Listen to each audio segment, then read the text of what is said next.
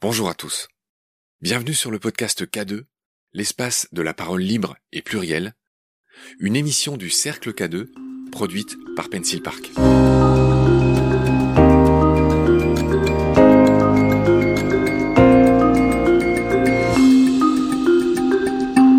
Bonsoir à toutes et à tous. Euh, bienvenue dans cette deuxième partie qui est dédiée à Ismaël Lemoel, le fondateur d'Eloasso et de bien d'autres choses. Je vais laisser la parole à Eva qui anime euh, ce soir cet entretien. Et donc à toi la parole Eva. Ben, bonjour Ismaël, merci d'être ici et euh, bonjour Marc. Donc on a on continue ces discours avec toi très très intéressants sur l'Académie des futurs leaders. Euh, je voudrais un peu savoir quels sont les contenus de cette académie et euh, qu'est-ce qu'elle représente euh, et quels sont les, les sujets qui sont développés. Alors fondamentalement, je crois que le but de l'académie, c'est de former des dirigeants ou des leaders qui sont beaucoup plus dans l'espoir que dans la peur, euh, parce qu'aujourd'hui quand même euh, notre monde est gouverné par la peur. Et donc on a beaucoup beaucoup de contenu autour de ça. On a euh, par exemple des cours de neuropsy toutes les semaines pour essayer de comprendre, de décrypter comment fonctionne notre cerveau, pourquoi est-ce qu'on est tout le temps en train de se raconter des petites histoires très négatives chacun d'entre nous et comment est-ce qu'on fait pour déconstruire ça, ça. On a des cours aussi de prise de parole en public sur comment est-ce que voilà on peut ancrer sa parole et être dans quelque chose d'authentique et de sincère. On a aussi tout un volet qui est assez intéressant sur le désir de pouvoir, parce que c'est quelque chose qui est très peu questionné euh, aujourd'hui dans nos sociétés, et notamment chez là aussi chez les leaders. Et ça me semble très important parce que précisément souvent le désir de pouvoir est mu euh, par euh, quelque chose qui touche à la réussite ou à la reconnaissance sociale. Et ça peut pas être mu par ça. Si c'est mu par ça c'est voué à l'échec. C'est forcément mu par l'utilité. Donc c'est hyper intéressant de se poser ces, ces questions là et de bien savoir où on est là-dessus. Donc en fait, ça tourne beaucoup autour du développement personnel en fait, hein, et de comment est-ce qu'on fait pour être euh, bien à sa place, euh, dans sa place de leader. Euh, et je, trouve que c'est euh, encore une fois la, la bonne façon euh, d'aborder les choses euh, pour une école qui forme des dirigeants c'est pour avoir été dans deux autres écoles qui sont censées former des dirigeants Polytechnique et HEC c'est pas du tout des sujets qu'ils abordent hein, on parle pas à un moment d'émotion. Et ça dit quelque chose en fait de notre système. C'est-à-dire que encore une fois c'est pas parce qu'on sait bien faire des maths qu'on est un bon leader et pourtant notre système de sélection sélectionne sur ça. Et c'est aussi ça qu'il faut changer je crois. Et l'académie est représentée aussi par des véritables piliers, des principes. Hein. Euh, tu saurais nous dire lesquels en fait? Alors oui, il y en a deux qui me semblent très importants. C'est celui de l'intégrité d'abord, parce que je pense que c'est un sujet sur lequel euh, c'est très important en tant que dirigeant de se muscler, parce que plus vous êtes dans une situation de direction, de leader, de pouvoir, plus vous avez besoin que votre intégrité soit hyper bien posé parce que encore une fois le pouvoir corrompt. Euh, et donc si ça c'est pas posé en amont euh, si c'est pas des questions qu'on s'est posées euh, et auxquelles on a répondu pour soi-même bah vous faites les mauvais choix dans ces cas-là. Donc ce premier volet est hyper important. Et puis le deuxième c'est l'empathie. C'est de faire en sorte de pouvoir se mettre à la place de l'autre. Et encore une fois quand on parle de méritocratie c'est bien un des grands problèmes de nos élites aujourd'hui qui sont totalement incapables de comprendre pourquoi les gilets jaunes ne sont pas contents. euh, j'ai une question très personnelle quand on parle d'empathie, en fait, parce que ce qui m'a marqué, c'est que tu dis, voilà, cette classe dirigeante finalement est dans une bulle fermée, parce que c'est des familles qui se connaissent, parce que ils ont fait les mêmes cursus d'études, parce qu'ils ont les mêmes mentalités, ils ont fait les mêmes écoles, etc.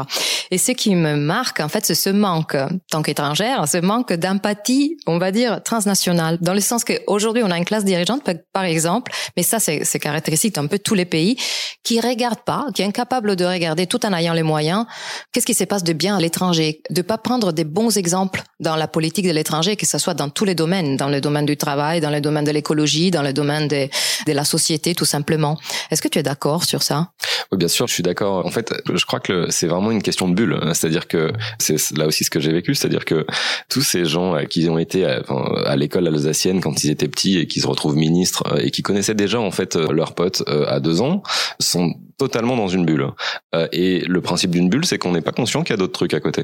Et donc en fait, même pour eux, j'ai une forme d'empathie, c'est-à-dire que ils peuvent pas savoir. On n'a on peut pas leur en vouloir. Il faut changer ça, mais on peut pas leur en vouloir. C'est-à-dire qu'ils sont totalement fermés sur eux-mêmes, sans avoir conscience qu'il existe autre chose. C'est-à-dire que pour eux, ça n'existe pas. Donc la responsabilité de leur ouvrir les yeux, ça peut revenir aux transclasses comme toi ce sujet de la responsabilité des transclasses, euh, il me semble très important parce que déjà ils sont pas nombreux. Hein, C'est-à-dire que quand je me suis retrouvé à Polytechnique, il y a 1% de fils d'ouvriers, et ça depuis genre 40 ans. Ça a même plutôt tendance à baisser en fait. Et donc je pense que quand on est transclasse, on a une responsabilité de témoignage en fait, c'est-à-dire d'expliquer ce qui se passe euh, à cet endroit-là. Il y a beaucoup de transclasses qui se planquent. Tu penses à qui? Je pense à Emmanuel Macron par exemple. En fait, quand vous êtes transclasse, vous avez deux possibilités. Euh, au début, vous vous planquez forcément. C'est-à-dire il y, a une forme de coming out hein, dans le dans le fait d'affirmer qu'on est transclasse, parce que quand vous arrivez dans un monde euh, où 99% des gens ne sont pas comme vous, vous êtes un peu obligé de vous planquer. Et donc il y a toute une phase où on se planque, où on est caché, et où on apprend en fait les codes de l'endroit dans lequel on arrive. Et quand tu dis on se planque, en fait, on fait semblant d'être comme les autres ou on est, on est très discret euh, C'est plutôt de l'ordre de faire semblant d'être comme les autres, je pense. Euh, par exemple, pour mon cas, euh, quand je suis arrivé à Polytechnique, euh, j'ai été élu représentant des élèves, alors que je les représentais pas du tout en réalité, si on y réfléchit deux secondes. Hein. Donc il y a bien une part de cacher quelque chose et de faire semblant d'être comme les autres. Ça, ça dure assez longtemps. Et ça, ça génère de la honte. Ça génère de la honte à, deux niveaux. ça génère de la honte parce que quand vous n'avez pas les codes dans un endroit, bah, vous avez honte de pas les avoir.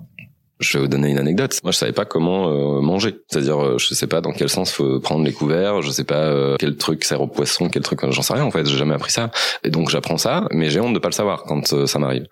Et j'ai aussi honte d'avoir honte, c'est-à-dire que euh, ce qui se passe, c'est qu'il y a une forme de trahison en fait à ses propres origines, à ses parents ou à ses, potes de l'époque, parce que toutes ces manières un peu euh, bah, maniérées justement, chez nous on fait plus simple quoi, et donc on a honte d'avoir honte de ses propres manières. Donc ce truc est un peu compliqué à gérer, mais à un moment, et c'est marrant parce que ça, ça, va revenir sur la question du choix. À un moment, quand même, on a le choix. C'est-à-dire qu'on est en capacité euh, ou pas de déconstruire ce qui se passe à cet endroit-là. Et il commence à y avoir pas mal de littérature hein, sur le sujet euh, des transclasses, notamment avec euh, Édouard Louis qui a fait beaucoup euh, sur, sur le sujet, ou avant Annie Arnaud ou d'autres.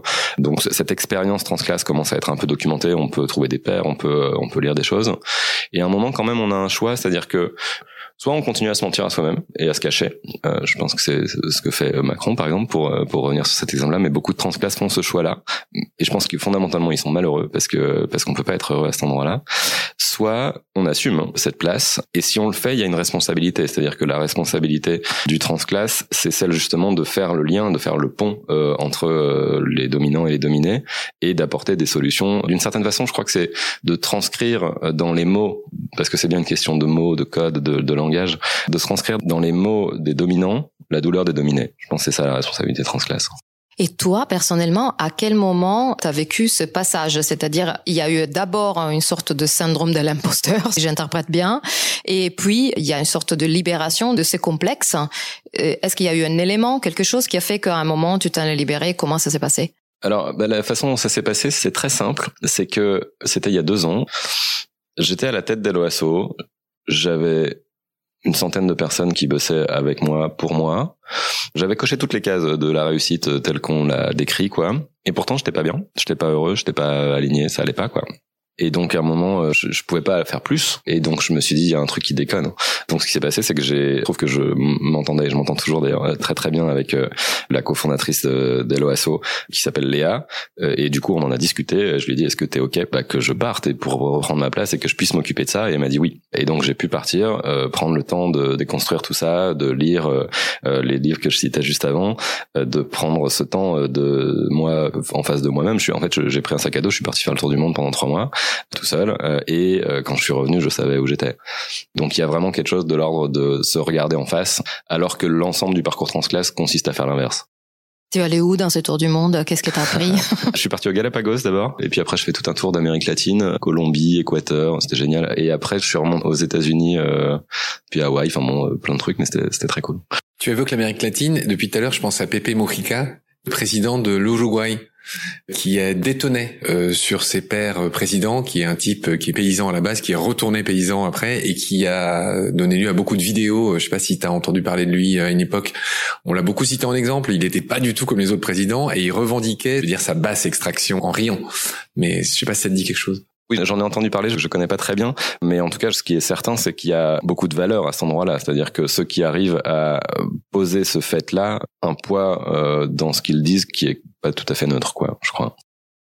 Et surtout, la réalité de l'Amérique latine est mmh. assez euh, particulière. Toi, tu avais déjà vécu un peu en Argentine, en regardant de près les entreprises autogérées. Et à cette occasion-là, voilà, qu'est-ce qui t'avait marqué pendant cette expérience? Alors c'est marrant parce que moi j'ai été effectivement pendant plusieurs mois euh, assistant de un genre de leader maximo local qui s'appelle José Abelli, qui était le le chef du syndicat des ce qui s'appelle là-bas les empresas recuperadas. Euh, c'est euh, en fait il y a eu une grande crise financière en Argentine en 2001, plein de boîtes qui sont parties au tapis. Et dans ces boîtes là plusieurs centaines qui ont été reprises manu militari par les salariés, par les ouvriers, plutôt des boîtes industrielles, qui ont mis leur patron dehors en disant on va faire mieux sans vous. Et, et là où c'est un peu une singularité, c'est que comme c'était tellement une bérésina économique, le gouvernement euh, argentin a dit bah ok, vous avez le droit de vous approprier euh, les capacités de production des patrons. Ça n'a pas arrivé à un autre endroit sur la planète, ça. Là-bas, il y a des centaines euh, et des centaines de coopératives. Et donc, moi, j'ai été étudier ça, voir comment ça marchait, qu'est-ce que c'était le, est-ce que ça marchait déjà? La réponse est oui, c'est-à-dire que sans les patrons, on s'en sort très bien. Mais pas dans tous les cas. C'est ça qui était intéressant d'ailleurs, c'est que ça, ça marche très bien dans des logiques industrielles, dans des petites structures. Dès lors que c'est très gros, ça commence à être compliqué parce que on perd une forme de capacité d'innovation. Je suis un peu obligé de te contredire. Le, le corralito auquel tu fais référence, enfin la, situation s'est jamais vraiment arrangée en Argentine. Euh, c'est la plupart des gens cumulent deux ou trois travaux. Oui, bien sûr. Moi, ce que je dis, c'est pas que la situation s'est améliorée. C'est ce que je dis, c'est que dans les boîtes qui ont fait ce choix-là et qui ont viré leur patron, ça s'est amélioré. Ce qui est pas la même chose. Euh...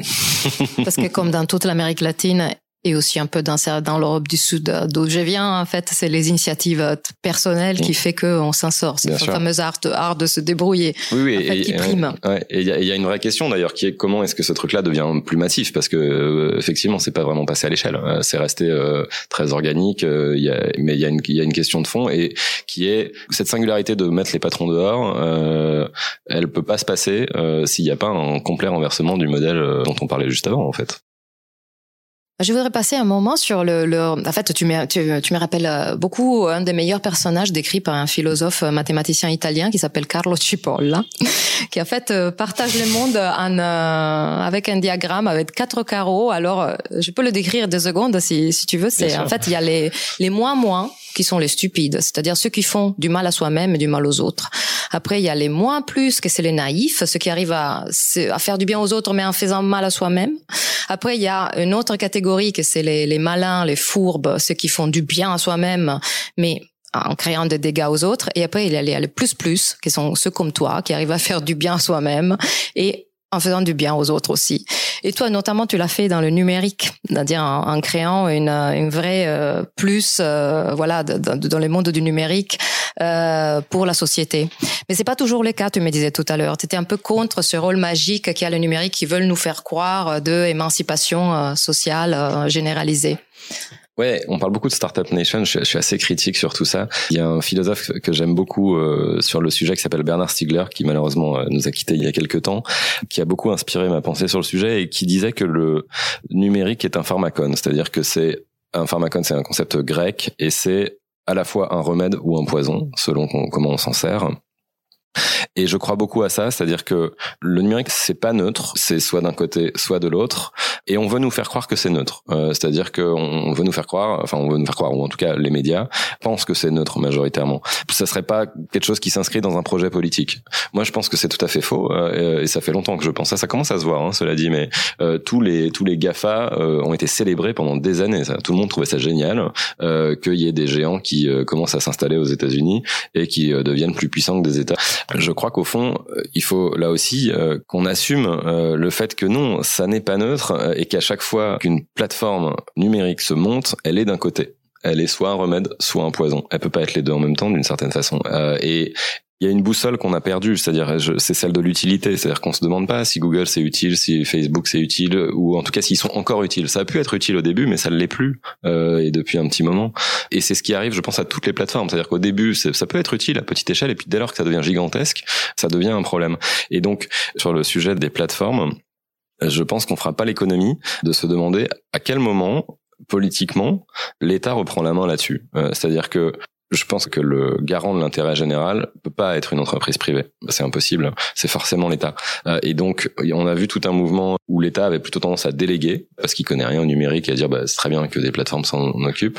En fait, moi, je pense que c'est assez dangereux euh, parce que c'est pas comme ça qu'on maîtrise un système. Euh, si vous prenez d'autres exemples dans d'autres temps, même si le chemin de fer ou l'électricité était faite, produite par des entreprises, c'était quand même contrôlé par l'État. Aujourd'hui, ça l'est plus. Et ça, ça pose une vraie question sur euh, ce nouveau territoire où l'État ne contrôle rien, même ne comprend rien, hein, je crois, et sur la méthode avec laquelle l'État s'empare de ce sujet. Euh, moi, je crois au fait que l'État c'est quelque chose qui a été posé par Henri Verdier, qui dit bah il faut faire des startups d'État et faire en sorte que les startups se développent dans l'État. Je pense que c'est bien, mais que c'est pas suffisant, euh, qu'il faut aller plus loin. Il faut que l'État rachète ça. Il faut que l'État fasse en sorte de maîtriser ces trucs-là. Alors évidemment, il y a un problème, hein, c'est que euh, c'est devenu des trucs tellement gigantesques euh, que c'est compliqué de le faire juste à un échelon national, mais à l'échelon européen, c'est possible. À l'échelon mondial, c'est possible aussi probablement.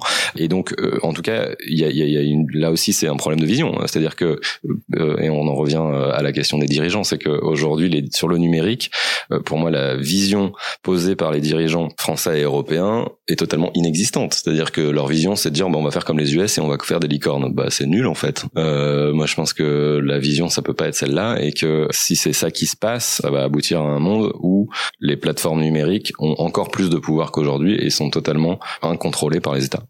Sauf que comment euh, on peut arrêter cette course dans le sens que même euh, voilà même Adam Smith disait que le, danger du libre marché c'était pas tellement le libre, libre marché mais les monopoles.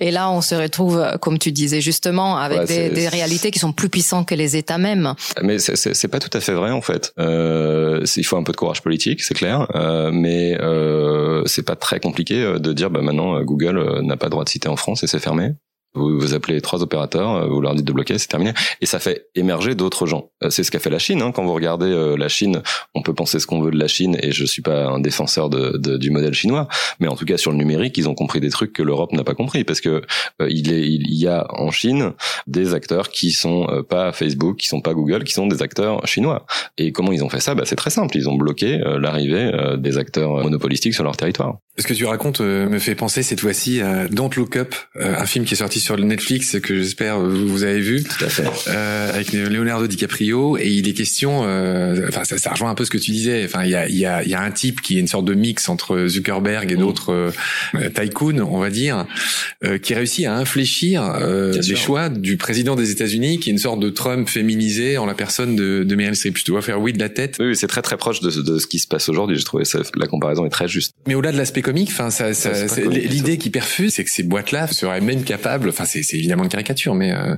je, je, pense pas que ce soit vraiment une caricature. Hein. Euh, je, je, pense que c'est assez proche de la réalité. Enfin, c'est-à-dire que vous avez euh, aux États-Unis toute une partie de l'intelligentsia euh, californienne qui est en train de mettre beaucoup d'argent sur des sujets de transhumanisme, d'aller habiter sur Mars. Et donc c'est pas très très loin de ce qui est raconté dans ce film. Et ça boucle aussi avec ce que je disais juste avant, c'est-à-dire qu'en fait, qu'est-ce qui se passe dans ce film Don't Look Up? C'est que l'État américain est en incapacité de faire quoi que ce soit sur la technologie. Et donc ce sont euh, les milliardaires américains qui proposent leurs solutions mais tout, tout en préemptant euh, le fait de récupérer les pépettes. Et, moi, ce, que, ce qui me désole un peu sur Don't Look Up, c'est que on, on, fait le constat, mais il n'y a pas vraiment de conclusion. Alors qu'en fait, la conclusion, moi, elle me semble assez évidente. Euh, c'est que il faut se débrouiller pour que l'État soit en capacité de faire ça et soit en capacité de défendre sa propre vision technologique, sa propre vision euh, sociétale.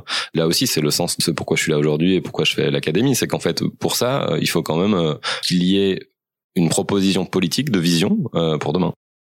Mais pour faire ça, il faut aussi que le citoyen suive, dans le sens qu'on a vu par exemple dans un documentaire comme derrière nos écrans de fumée, que voilà, si on laissait les mains par exemple au social network, on aura une guerre au bout de six mois. Et aujourd'hui, beaucoup d'informations est, est déléguée au, social network et aux, grandes plateformes. Donc, en fait, comment faire pour empêcher que, parce que l'État ne peut pas suivre si après vous avez des mouvements comme les mouvements populistes, etc., qui bloquent l'action du gouvernement. Donc, comment faire pour que euh, la population soit correctement informée, euh, pour que même à ce niveau-là, les, les, les réseaux sociaux n'aient pas tout ce pouvoir et, euh, le, monde du numérique n'est pas tout ce pouvoir pour pas créer ce clivage. Bah, je suis pas tout à fait d'accord avec toi, au sens où quand on voit le quinquennat de Macron une nouvelle fois, il y a plein de gens qui se sont opposés et ils continuent sa ligne et ça le dérange pas. Euh, donc, euh, donc je crois pas en fait que le pouvoir qu'on prête aux réseaux sociaux ou même euh, au mouvement euh, citoyen soit si fort que ça. je pense quand même que le politique a encore une capacité à faire qui est non négligeable. En revanche, là où je te rejoins certaine façon, c'est que il me semble, et c'est pour ça qu'on parlait de la question de l'intégrité, que une fois que on est au pouvoir et c'est ce qu'on voit encore une fois chez Macron, il y a une tentation probablement euh, assez naturelle d'arbitrer entre rester au pouvoir ou faire le truc pour lequel on a été élu. c'est pas évident ce qui se passe à ce moment-là, je pense. Tout ça quand même pour dire que il me semble que comment est-ce que on embarque les citoyens là-dedans? Je crois qu'en fait c'est un peu le piège, euh, c'est-à-dire que on a toujours cette vision euh, un peu, vous savez, le mythe du colibri euh, qui il y aurait plein de petites actions et puis grâce à ça il va y avoir un changement politique. Moi je pense que ça c'est totalement pipeau et que c'est là aussi très libéral, c'est-à-dire que c'est très confortable euh, de se dire bah ouais euh, on va faire plein de petites actions tous ensemble et puis euh, comme ça le politique va faire un truc. Mais ça se passe pas comme ça dans la vraie vie. C'est pas parce qu'il y a plein de petites actions que le politique fait un truc. C'est pas parce qu'il y a pas de petites actions que le politique fait un truc. Donc ces petites actions elles sont nécessaires hein. je suis pas en train de dire ça. Je suis en train juste de dire s'il y a que ça ça change rien. Et d'ailleurs c'est ce qui se passe dans, dans, dans Don't Look Up. C'est-à-dire que l'ensemble des petites actions n'arrivent pas à influencer le système politique. Et donc pour moi il faut hacker le système politique et faire des petites actions est une invention en réalité. Euh, d'ailleurs, c'est intéressant de, regarder euh, l'origine du mouvement colibri. J'ai rien là non plus contre les colibris, mais enfin, penser que ça va changer quoi que ce soit à la façon dont fonctionne le système est une vraie illusion et qui arrange bien finalement euh, ceux qui sont au pouvoir parce que ça permet de détourner l'attention ou de c'est pas un complot hein, que je suis en train de dire mais ce que je suis en train de dire c'est que ça arrange bien les dirigeants que ceux qui sont pas en position de pouvoir se disent on va faire plein de petits trucs ensemble et comme ça on va influencer les dirigeants parce que comme ça pendant ce temps-là ils sont pas en train de gueuler. Et surtout, ça fait aussi une responsabilité de, sur les citoyens exactement. et euh, libère complètement euh, la classe dirigeante. C'est exactement On le voit très bien dans les discours écologiques, par exemple. C'est toujours la même chose, en fait. Ça revient en permanence à cette histoire de méritocratie. C'est que c'est une façon de remettre la responsabilité sur les épaules de ceux qui sont dominés. Merci beaucoup Ismaël. Euh, ben, on espère du coup de te voir en politique parce que après tous ces messages, ça serait dommage de faire ça que en théorie. Donc euh, on te remercie pour avoir participé à ce podcast. Ben, merci et à euh, on espère te voir encore une fois avec nous. Merci beaucoup. Salut Ismaël. C'est la fin de cet épisode. Merci de l'avoir écouté. Il est proposé par le Cercle K2 et produit par l'agence Pencil Park. K2 est un espace de rencontre et de partage dans un monde qui gagne à créer des ponts entre toutes les disciplines. Nous nous retrouvons très vite pour un prochain épisode. Merci. Au revoir.